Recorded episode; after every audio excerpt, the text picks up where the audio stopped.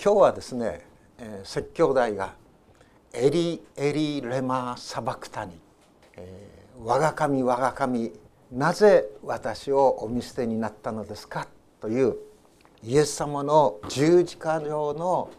言葉それをご一緒に学んでいきたいと思っています。今日の説教題をこう考える時にですね「エリエリレマサバクタニ」としようかそれとも「神の沈黙」という題にしようかちょっとこう考えました。でも最近あのそういう映画がね 遠藤何がしさんの技というんですが ありますのでなんかそちらの方に思いがいってしまうとちょっとテーマから外れると思って「エリエリレマサバクタニ」というこの説教題にさせていただきました。このエリエリレマサバクタニなんですが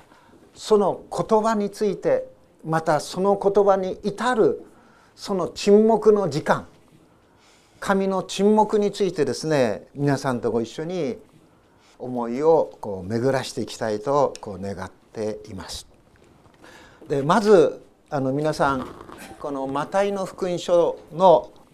27章46節の「エリエリレマサバクタニ」とまたマルコの福音書のですね15章のところをこう見ていただきますとちょっとした違いがあるのにお気づきであろうかと思うんですね。えマルコの福音書ではエロイエロイとなっているんです。レマー・サバクタには同じなんですけどもでなぜ私マルコのエロイエロイレマー・サバクタニではなくてマタイの方を意図的に読んでいただいたかと言いますとマタイの福音書の方のエリーエリーはですねヘブル語そのものなんですすなわち詩編の22編の一節の「我が神我が神」それはヘブル語ではエリーエリーなんですね。でレマー・サバクタニがヘブル語と親戚まあいとこ同士のような関係なんですけどもアラム語なんです。でマルコの福音書のエロイエロイレマー・サバクタニはこれはアラム語なんですね。イエス様が実際に歩まれておられたその時何語を使ったかと言いますと大体ほとんどはアラム語だったようですヘブル語とはそんな違いはないんですよまああえて言うならばその標準語とね東北弁かもしれないですね。いや私栃木弁って言った方がいいですね。えー、えー、はい茨城栃木弁。でそのぐらいのこう違いです。でも鹿児島弁と標準語っつったら全然わかんないでしょ？あるいは弘前弁と青森弁と標準語で本当分かんない面が変わりますね。それほどの違いじゃないんです。ヘブル語とアラム語っていうの。ただイエス様が十字架で語られたまた祈られた話されたあるいはまたお言葉それが7つあるんですね。でそれをこう時間によってまとめたのがこちらの方にこう出ています。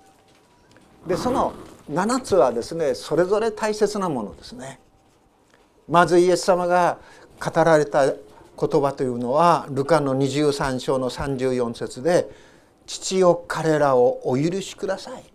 「彼らは何をしているのか自分でわからないのです」という祈りの許しを求める祈りですよね。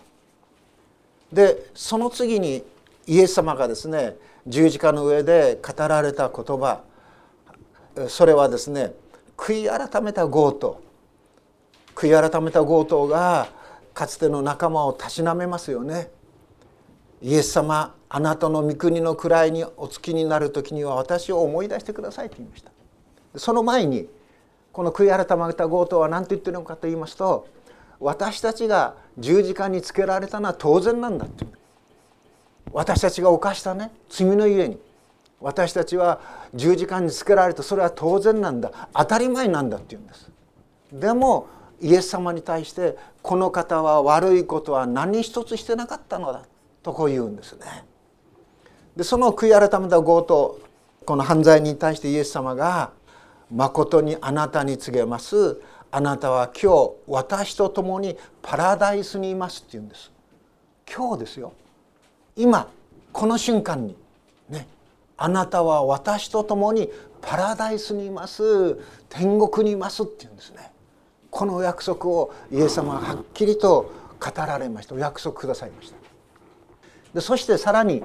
12時前ですけどもイエス様が作られたこの十字架の周りあのエルサレムに行ったことある人はその当時のイエス様時代のいろいろな家の中のあの敷居とかですね配置とかあるいはブドウ酒をどういうふうに作るかとかあるいは十字架がどういうふうに建てられてそこで処刑が行われていたかそういう場所がエルサレムにあるんです。それを見た方は思い浮かべていただきたいんですがその十字架それはですねゴルゴダの丘というところにサレコブと言われている丘のところに3本建てられましたその近くには街道があったすなわち十字架の近くにまで行くことができたということだと思うんですね。でイエス様はご自分の近くに来られたすなわち母マリアにね何て言ってるかというと弟子のヨハネを指してね女の方っていうんですね。お母さんというのはねただ女の方レディーって言うんですね。女の方ここにあなたの息子がいますって言うんです。すなわちイエス様は長男として家族をね本当に支える。親の面倒を見るその務めを本当にしっかりと果たしてきました。もうすでにイエス様が世に出た時にはお父さんやヨセフはもういなかったようですね。ですからイエス様は長男としてその家族をですねしっかりと支えてきました。で母親に対してもイエス様はね心配するなって信仰があれば大丈夫だという一言では片付けなかったんです。決してそんなこと言いませんでした。イエス様はここにあなたの息子がいますって言ったんです。マリアに対してこの弟子の一人ヨハネがマリマリアよあなたの面倒を見ます。最後まであなたの面倒を見ますよ。ですからここにあなたの息子がいますと言ってくれたわけですよね。そして弟子のヨハネにここにあなたの母がいますと言った。ですからヨハネはね人の中で12人の人の中で一番長寿を全うしましたヨハネはですね母マリアイエス様のお母さんマリアをですね最後まで本当にしっかりとお世話していったようですね。でそれは十字架にかかられた主イエス様がヨハネに託された言葉なんです。そしてまたそのことをイエス様は祈られた言葉です。神様に祈られました。でこの3つの言葉これはですね聞かれたイエス様は確かにですね父なる神様はこのことを聞いてくださっそういう深い強いしかし静かな確信というものがあった終わりになったようですね。そのシンボルとしてまだ日はですね明るかったですね。しかし12時頃に全地が暗くなったとこう書いてあるんです。全地が暗くなって午後3時に及んだんでしょすなわち午後3時になった時にイエス様はですねその暗闇を象徴するような言い方をするわけです。我が神我が神何故に私をお見捨てになったのですか？とこう叫ぶんですよね。ですからこの12時から3時まで3時間すなわち父なる神と子なる神イエス・キリストの関係が断たれたっていうことです。全く断たれたっていうことです。その断たれたイエス様が父なる神に見捨てられたその時というものは私たちの感覚で言うならばわずか3時間ではないか。そんなに大それたことではないのではないか。そう思いがちかもしれませんけども永遠から永遠まで父なる神と御子イエス・キリストは本当に神としてそして深い強いしっかりとした絆でいや切っても切れないそういうですね神として彼らはおられたわけでしょ。そしてそのイエス・キリストを神はですね父なる神は人としてこのようにお使わしくださいました。でも人としてこのようにお使わしになられたイエス様はあの交渉外公の生涯世に出てですね歩みを始められたその生涯を一つ一つ見ていきますとイエス様自身がおっしゃっているように父なる神と実に深い関係を持っています。私が語ることは私自らがですね自分勝手に話すことではなくて父なる神から教えられて父なる神のことを私は語っているんだと言いました。そして具体的にイエス様はですね本当に神様の前にお祈りしていきましたね。弟子たちがまだ朝休んでいる時もイエス様はですね朝早く起きて暗いところに行って祈っておられたっていうんです。ですからイエス様はイエス様とですねご一緒にですね毎日をお過ごしになるようになった時にまず弟子たちの心に浮かんだ思いというものはこのお方はなんと祈りを大切にして祈りを喜んで本当に父なる神と祈っておられるお方なのかということでありました。イエス様と一緒にいるそのヨハネにしろですねマタイにしろ人たちはイエス様は目に見えますよ。しかしイエス様が祈られる父なる神様は目に見えないんでしょ？目に見えないお方。でもこの見えないお方をイエス様はですねいつも呼びかけている。いつも語りかけている。そしてまた現実にこのイエス様のお弟子たちは父なる神の御声を何度か直接聞くわけですよね。イエス様が洗礼を受ける時にですね天から声があってこれは私の愛する子私はこれを喜ぶ。その声を聞くんですよね。あるいはイエス様と一緒にですね変貌山の山に登っていきます。ペトロもそうですがその時に変貌山のところで雲の中から声があって「これは私の愛する子だ。あなた方はこれに聞き従いなさい。これに聞きなさい」という声を聞きます。直接に。ですから弟子たちはイエス様と父なる神様が本当にこんなにふさわしい。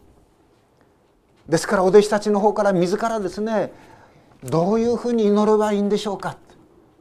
祈り方を教えてください。祈りの言葉を教えてくださいとイエス様に願ったんでしょ。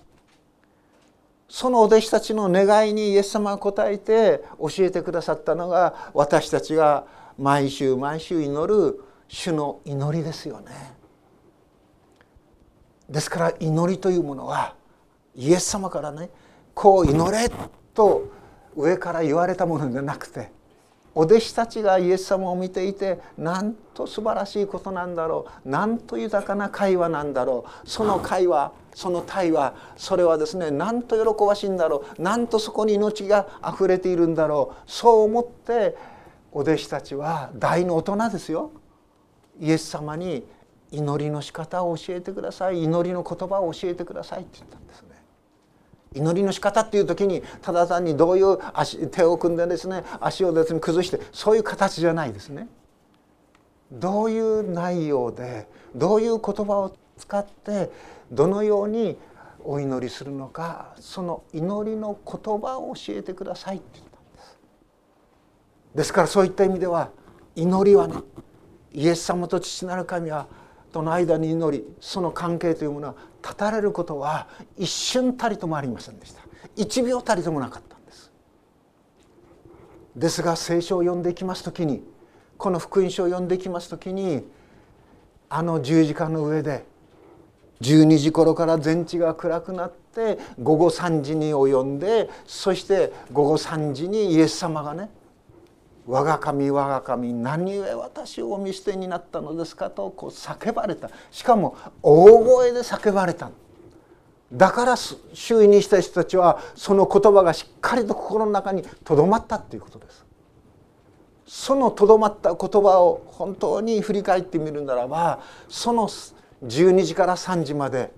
まさしく父なる神は子なるイエス・キリストに目をつぶられたっていう沈黙をしたということ。背を向けられたということです。顔をですね背けたということですね。そのように親しかった人に顔を背けられた時のイエス様の心情心の中の思いはどんな思いだろうかと思ったんです。そしてその思いに少しでも近づきたいと思ってこの詩篇の22編を学ばせていただきました。前回こちらで御言葉を語らせていただいたのが3月の5日ですから1ヶ月の間この詩篇の22編をですねヘブル語を引き意味を書き記しそしてその言葉を思い巡らしてきました。それは少しでも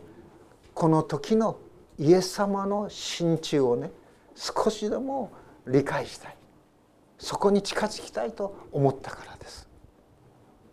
でこの詩編22編のところをこう読んでいきます時にまずその表題の下にですねこの詩編はこの詩はどういう調べで歌われたのか詩ですからある調べあるメロディーを持って歌われたようですよね。でそれを見ていきます時に暁の目近の調べだっていうんです。暁の目近の調べに合わせてダビデの参加っていうんですね。目近です。鹿です。しかも目近ですから母親の鹿でしょそしていつ亡く鹿かというのと暁ですから明け方ですよね朝日が大地にですね差し込んできて周りの木々や森やですね山々そういったものがですね本当に見えるようになってきたその時に叫ぶその時に泣く母親の鹿の鳴き声に合わせて歌われた歌がこの詩篇の22編だっていうんです。この暁の目近の調べにということをずっとこう考えていたんです。実際そういう鹿の鳴き声聞きたいなと思ったんです。でも私は京都じゃなくて仙台にいますから奈良逃げないですよね。学生時代と京都にいたならば奈良に行って聞いた来たかもしれません。じゃあ仙台で鹿がいるところどこだろうか。あいや山の動物公園。あそこに行けば鹿の鳴き声聞こえるかな。ってあでもあそこの動物公園が開くのはおそらく9時か10時だろうな。って朝の6時にはまだ入れてくれないだろうな。聞こえないだろうな。そんなふうなことを思いながらどういう調べなんだろうかそれに考え合わせていましたそうしましたらですね第一礼拝でそのこと話しましたらある人が iPad かなんかみたいなこうちょスマホかなんかこうやって持ってきてね「先生これです」って言ってね目近のなく声をね聞こえさせてくれたんです。あのビャッと持ってきてですね「先生こういんですよ」ってびっくりしました。あらまあなんという便利なね道具があるもんだろう若い人にねそう言われるのはいいんですけどもその方私と同い年ぐらいの人です。ああこの人はるかに進んでいるなと思ったんですね。はあやっぱしですね音を聞きましたら目近なんですよね。随分随分なんて音がね後に弾くような長い響きなんです。私は目近がねすなわち母親が暁に泣く声調べそれはやはり母親ですから母目近ですから子供がいると思うんですね。その私の子供に今日この日作り主なるお方よ上をですねしのぐだけの食べ物を与えてください喉の渇きを潤すだけのですね飲み物を与えてくださいそういう母親として切々たるそういう愛情を込めて泣き叫んでいるその声ではないかと思うんですよね。それが暁の目近の調べに合わせてですからダビデはこの詩篇を通してね何を祈り何を願っているかというならば本当にこの父なる神にねこの罪のゆえにあらゆる暗闇とあらゆる不安とあらゆる乱れとですねそういう中にある人々に対して父なる神をこの世の人々をそしてまた神を愛し神を求める人々を救ってくださいあがなってください守ってください。面取りがひなをですね翼の中に隠すように神様この人々を守ってください。そういう思いを持ってこのダビデは歌っているのではないかと思うんですね。ある聖書の仲介を調べていましたらばこの詩編の22編はメシアすなわちキリスト救い主の受難の歌だっていうんですね。そうして旧約聖書全体が予告して新約聖書がその成就を告げている受難のしもべとしてのメシアなるお方キリストの心の中を誰よりも深く察知して読んでいるのがこの22編の箇所でしょうと言っているんです。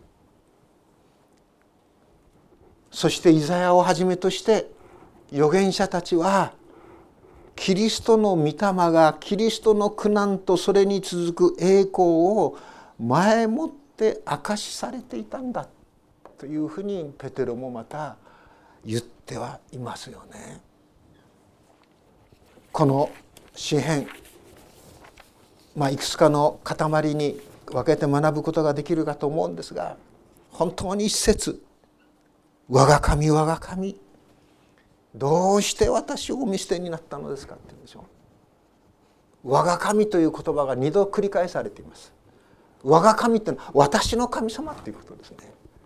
この詩篇のを作った詩人がすなわちダビデが神様を信じてですね少年時代からですね本当に主の皆を信じてあのゴリゴリアテを倒しさまざまな戦でですね勝利をしそしてパウロによってですね乱れた国をですねダビデがですね打ち立ててそして国がですね立ち上がっていったそういう一つ一つの神を信じて行ったその事柄そして祈ったことそれらが神が聞いてくださったことをですね全部思いながら「私の神」って言ってるわけですよね。しかもそれが二度繰り返されるんでしょとても強い思いです。私を救い私に応え私を助けてくださった神様我が神我が神ということです。そう叫びながら次に出てくる言葉はレマーなんですね。なぜですかって言うんです。どうしてですか。私を見捨てたんですかっていうことです。わからないんです。どうして。どうして見捨て見捨てられたのかダビデにわからない。この時はですねダビデはまだバテシバをですねに対する罪を犯してはいない時だったと思うんですね。悪いことをして罪を犯してそしてですね悪い結果が自分に及ぶならばそれは分かります。因果応報ですから分かりますね。でも分からないんです。どうしてですかって。私たちが苦難や苦しみや病に遭う時に自分のですね暴飲暴食があるいは自分のですね弱さを無視したそういうですね生き方が今のですねこの病気を招いたということなならばそれは受け止めることができるでしょうけどもそれが分からない時どうしてですか？と叫びます叫ばざるを得ないんですよね。どうして私を見捨てになったのですか？ということ。イエス様を裁くあのピラトでさえもイエス様を調べれば調べるほど罪がないってことが分かってくるんでしょ？悪いことはこの人は何もしてないってことが分かってくるんでしょ？この人には罪がないんだということをですねピラトはですね自分自身でつぶやいているんじゃなくて大勢集まっている群衆の中にですね宣言するように言っているんでしょ？この人には罪を認めません。ピラトでさえ罪を認めてないんです。イエス様は一点の誤りも一つの罪も悪も行っていないんです。誠実に忠実に心と思いを込めて穏やかに。しかもある時はユーモアを込めて。しかしある時は叱るべき時はですねきピッと叱って。そして神の御心と御胸そして神を信じる者の道。それをですね模範としてイエス様はここに示してくださっているんでしょ？汝の敵を愛せ？あの三条の水君の教えの通りイエス様はですね自分を十字架につけた者たちに対してさえ父を彼らをお許しください。彼らは何をしているかわからないでいるのですと祈られたんでしょ？それなのに見捨てたんです。イエス様見捨てられたんです。ですからどうして私をお見捨てになったのですか？こんな辛いことないですよね。私たちの人生の歩みの中で。私の宣教師としてあるいは牧師としてのその歩みの中で尽くして尽くして非難されても叩かれても本当に守り尽くしてそして仕えてきたはずの人から裏切られる。虫けらのように扱われる。無視させる。こんな辛いことないでしょ？そしてさらにどうして遠く離れて私を救われないのですか？っていうことです。遠く離れてしまう。こんなに近いと思ってたの自分の心の中にいや自分のそばにいるお方だと思っていたのに遠く離れてしまうんです。手が届かないということです。今もあるご婦人の嘆きをね思い起こします。旗から見ると立派なご夫婦ですよ。お子さんもいました。でもある集いの時にその姉妹はねお母さんはこう言ったんです。主人の背中が遠く遠くね遠く霞んでいってしまうような状況ですって言うんです。頼りたい。寄りかかりたい。相談したい。その主人の方に手を述べたい。でも主人はその背中は自分から遠く遠く離れていってしまうっていうんです。何という孤独でしょうか。何という寂しさでしょうか。よくその姉妹は耐えたなと思うんです。主人が遠く離れていってしまうんですって言うんです。ずいぶん長い間その姉妹は心病んでいました。今は回復していますよ。でも遠く離れて私をお救いにならないのですか私のうめきの言葉にも耳を傾けないのですかって言うんです。うめくんでしょ？うめきということは私たちの心の中の最も深いところでの戦いであり苦しみであり悩みでしょ？どう解決してよいかいろいろ思い巡らしいろいろ考えいろいろ自分たちの経験あるいはあの本この本を読んでですねそれに光を与えようとするけどもなかなか一つの言葉一つの文章となって出てこない時私たちはただ声をうめかせるだけです。うめきはそういうことですよね。ですから内村勘三はうめきについてね何て言ってるかというと人の外に発するもののうち最も深きものは雄弁ではないうめきだっていうんです。うめきが人の外に発するもののうちで最も深いものなんだってなぜ神様こんなにまでうめいているのにあなたはお救いにならないのですか？答えてくださらないのですか？イエス様自身があのマタイの11章の28節言っているでしょ？全て疲れた人。重荷を負って労苦している者は私のもとに来なさい。私があなた方を休ませてあげますって言うんです。労苦している者。重きを負って荷を負ってうめいているもの。何と言っていいか分からない。でもそのままの思いで私のもとに来なさい。その重荷を私に委ねなさい。そうすれば私があなた方を休ませてあげますって言うんでしょ力づけてあげますと言ってる。そのイエス様が十字架の上でうめいた言葉ですよね。大声でうめくんです。叫ぶんです。エリエリレマサバクタニ十字架の周囲にいた人たちにとってその言葉が深く心の中に差し込みます。いや残ります。その響きがそれを聞いた人の中で何度も何度も反復されていったでしょうね。なぜなんでしょう？暗く辛かったと思うんですイエス様。こんな辛いことはないですよね。まさにイエス様は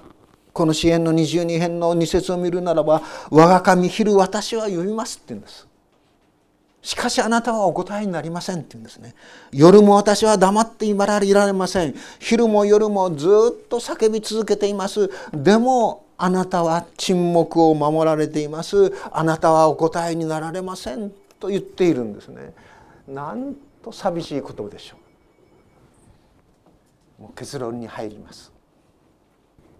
私はいや私たちは今イエス様の側に立ってだけ考えていたかもしれません。でも父なる神の側に立って思いを巡らしてもいいと思うんですね。先ほど歌いましたよね。父の涙っていうのは。イエス様もうめきました。イエス様を嘆きました。でもイエス・キリストのうめきイエス・キリストの嘆きそれにも増して深く強いもの強い嘆き痛みそれを持っていたものはどなたかというならば父なる神様でしょう。愛する我が子をね十字架に釘付けになさなければならなかった。喜ばれ賛美されるべきそのお方をですねまさしくですね晒し者にしなければならなかった。最初からも立法学者からもあるいは道行く人々からもですねあざけられ罵られの言葉をですねただじっと聞かなければならなかった。あれは神のお気に入りだなだから神が救ったらいいだろう。人は救ったが他人は救ったが自分は救えないもしお前がキリストならばイスラエルの王ならばこの十字架から降りてきてみろそしたら我らは信じるからとですねあざけりの限りを言うあの立法学者たち祭司長たち道行く人たちあるいはまた兵士たちそれらのあざけりの罵りを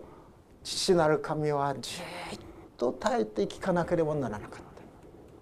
そしてそれ以上に父なる神にとっての嘆き涙それは御子イエス・キリストを切り捨てなければならなかったということです。呪わなければならなかったということです。呪うんです。今まで愛して愛して自分の目の中に入れても痛くないものをですね見捨てるんです。どんなにつらいでしょう。何故神はキリストを呪ったんでしょう？何故罪なきこのお方を神は呪わなければいけなかったんでしょう？それはこの罪なきお方に全ての人々の罪の裁きが置かれたということです。イエス様はあの十字架の上で何のために死なれたかはもう皆さんご存知ですよね。私が語るまでもなく。あの第二コリントの5章の21節でパウロが言っているように神は罪を知らない方を私たちの代わりに罪とされました。それは私たちはこの方にあって神の義となるためです。ガラテヤ書の3章の13節キリストは私たちのために呪われたものとなって私たちを立法の呪いからあがない出してくださいました。私たちをあがなうためなんです。なだめの供え物としての御子を神はですね私たちのために与えてくださったんです。そのためにキリストは呪われた。神は沈黙を通してその呪いを全地屋を暗くすることによって明らかにしたということでしょう。罪ある者が十字架にかかってもですねそれは他の人のですね罪の身代わりにならないんです。なぜならその人の罪のゆえにその人は死ななければならないからなんですね。罪人の身代わりとなることのできるお方は罪を犯したことのない清い聖なるまことにイエス様しかいないんです。この歴史上。だからイエス・キリストは十字架にかけられた。呪われた。呪いの孤独呪いの厳しさ。それを一心に受けられた。それゆえにイエス様はですね乾くんです。我乾くと言われるでしょう。そして全ては終わりにと言うんですよね。贖いの技の全ては終わったって言うんです。そして最後に父を我が霊を見てに委ねますと大声で叫ばれて息を引き取るんです。十字架の7つの言葉の上で大声で叫ばれたのは「エリエリレマサバクタニ」と「父を我が霊を見てに委ねます」とのこの2つだけなんです。そのお言葉を通して主の苦しみは我がためなりと私たちは受け止めることができるんでしょう。神の沈黙沈黙は信仰の土台なんです神を恐れるということは神の御前に静まることです詩編46編の10節に書いてあるように「汝静まりて我の神たるおしれ」なんです。新海訳では「やめよ」という言葉になっていますが「静まりて我の神たるおしれ」なんです。ピカートというそのクリスチャンの思想家がこう言っています。沈黙はすなわち沈黙というその行為があって空間があってそれが本当に信仰の土台になるのだっていうんです。沈黙はその上で信仰という超自然的なるものが成就されるところのコーナーストーンなんです。土台なんですね。私たちは礼拝を守ります。いや礼拝主を礼拝するためのここのところに集います。そこで何の養いを受けるかというと信仰の養いを受けるんです。その信仰のというものは神を恐れるというその誠の沈黙がなければその上に信仰は育っていかないんです。私たちが普段あまりにも騒音の中に生きているでしょ。目からも耳からもね。あらゆる音が言葉としての命をですね本当に忘れた。いや命のかけらもないような言葉が溢れ続けていますよね。人間を命を持った人格を持ったものとして育てるべきその言葉が言葉としての役割を果たさない。ただ騒音としてしか聞こえない。そして騒音がなければ落ち着かない。そういうですね非人間的なある意味では怪獣的なそういうものがあちらにもこちらにも生み出されているのが現実でしょ？現代でしょ？あまりにも沈黙が静まるということが私たちはできなくなっている。本当に私たちを静まらせるもの沈黙の豊かさの中に引き入れてくれるもの。それがこの礼拝なんです。イエス様はまさにその命をねここに吹き込んでいてくださる。そして詩編の22編というをずっとこう読んでいく時にですね最後に22編のですね31節に何と書かれているかというとダビデはですね彼らは来て主のなされた義を生まれてくるために告げ知らせようって言うんです。主が打ち立てられた義をイエス・キリストが打ち立ててくださった神の義を生まれてくるために告げ知らせるんだそして主のなさった義は素晴らしいものなんだ賛美すべきものなんだ。主を恐れる人々を主を賛美せよって言うんですね。大改宗の中での私の賛美はあなたから出たものですって言うんですね。主を尋ね求める人々は主を賛美しましょうって言うんです。最も美しいものそれを賛美するのが賛美でしょ。最も美しいお方最も美しい宮座それはイエス・キリストの十字架です。でも考えてみれば不思議ですよね。十字架とは最も人々が忌むべき処刑の道具でしょ。それがイエス・キリストにあって賛美に変えられたんです。最も素晴らしい賛美すべきものに変えられたんです。マタイ受難曲はまさにバッハのその信仰あふれるオラトリオですよね。壮大な刺激詩の曲でしょ私たちはこの主の義の中に招かれて支えられて生かされて歩んでいくんですそしてこの神の前に静まることを通してその沈黙という土台を通して信仰が養われ広げられそしてまた強められていくんですよね。ですから信仰を深めてください信仰を強めてくださいとですね気張る必要ないんです。頑張る必要ないんです。頑張って頑張って信仰信仰深それは信仰じゃないでしょうということですよね。信仰は神の前の沈黙の中に神自らが養い育ててくださるものですから私たちはそこに行こうことができる。安らぐことができるということですね。まさしく今週は受難週の時です。十字架の一つ一つの言葉をねしっかりと心に留めて神のお力をいただいていきたいと思います。祈ります。天の父なる神様愛する兄弟姉妹たちと静かにあの十字架の言葉を学ばせていただきありがとうございます。どうぞなお続けてあなたが御霊ご自身がここに集いしお一人お一人に語りかけ続けてくださるように。そしてあなたの救いをあなたの義をともどもに語りまた伝えていくあなたからの使命を果たしていくことができるように帰りに導いてください。